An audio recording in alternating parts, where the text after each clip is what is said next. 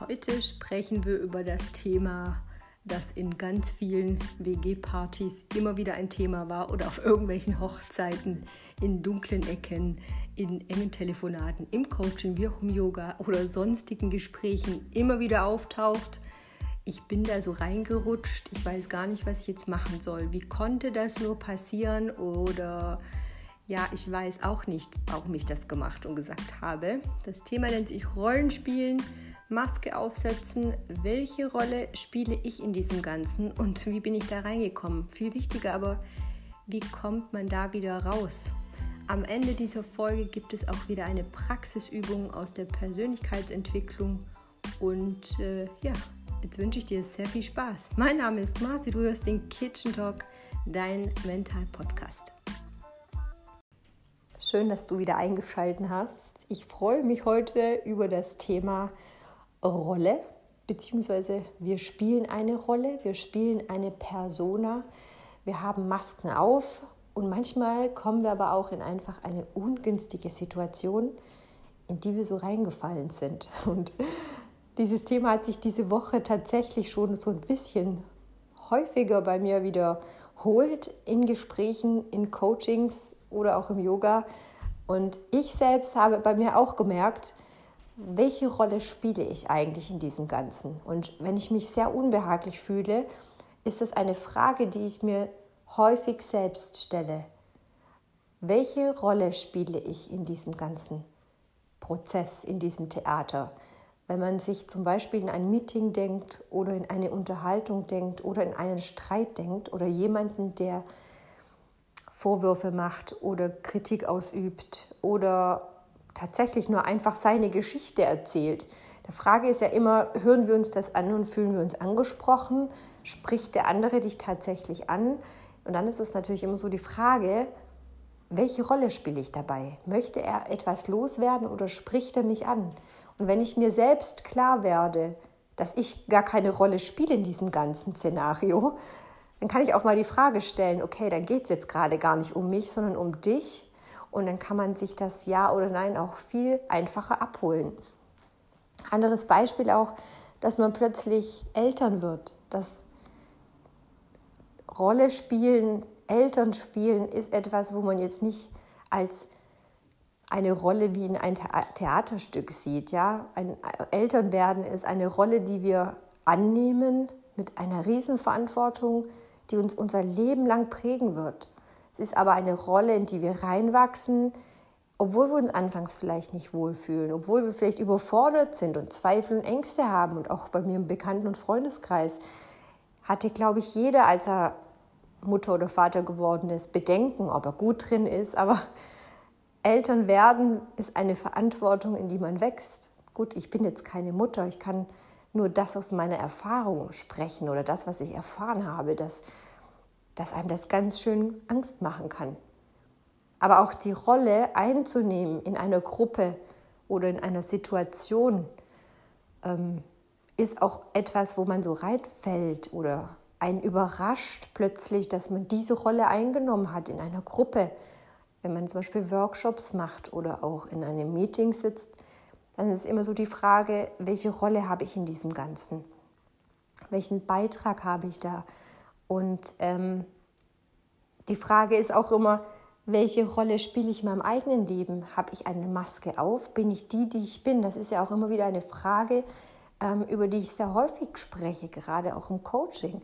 Viele von uns haben das Gefühl, eine Maske zu haben oder andere zu beobachten, dass sie eben Masken tragen.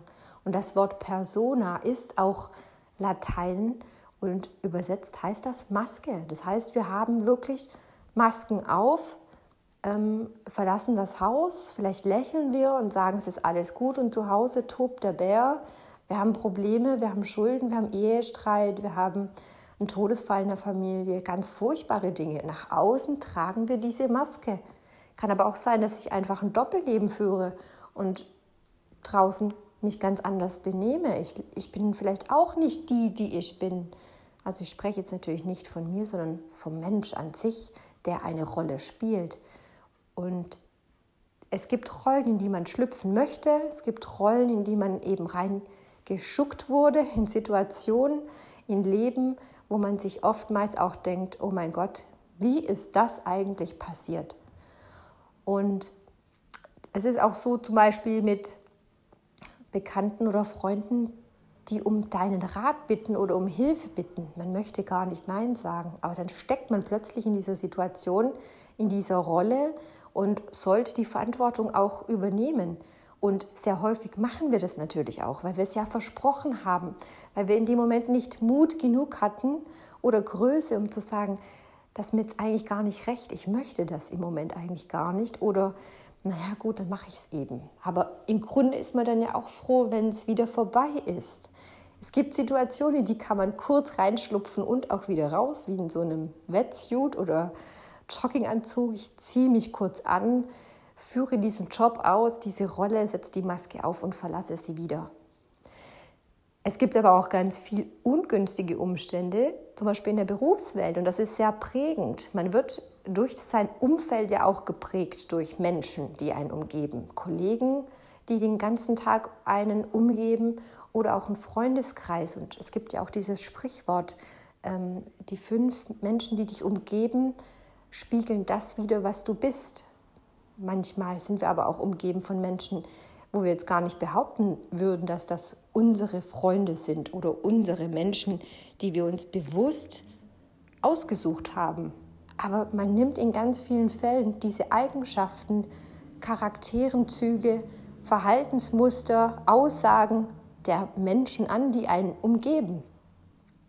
Und das ist jetzt zum Beispiel jetzt auch so ein ganz äh, furchtbares Beispiel, ähm, wenn, wenn man jetzt Filme anschaut oder Kriminalromane liest, in einer Situation, wo eine Gruppe an Menschen bei einem Überfall eingesperrt ist über mehrere Tage oder Wochen, finden sich plötzlich Menschen, zueinander hingezogen, die in der Realität draußen in dieser Welt, im Alltag, so sich gar nicht kreuzen würden, überhaupt nicht auf ein Interesse oder ein Gespräch aufeinander stoßen.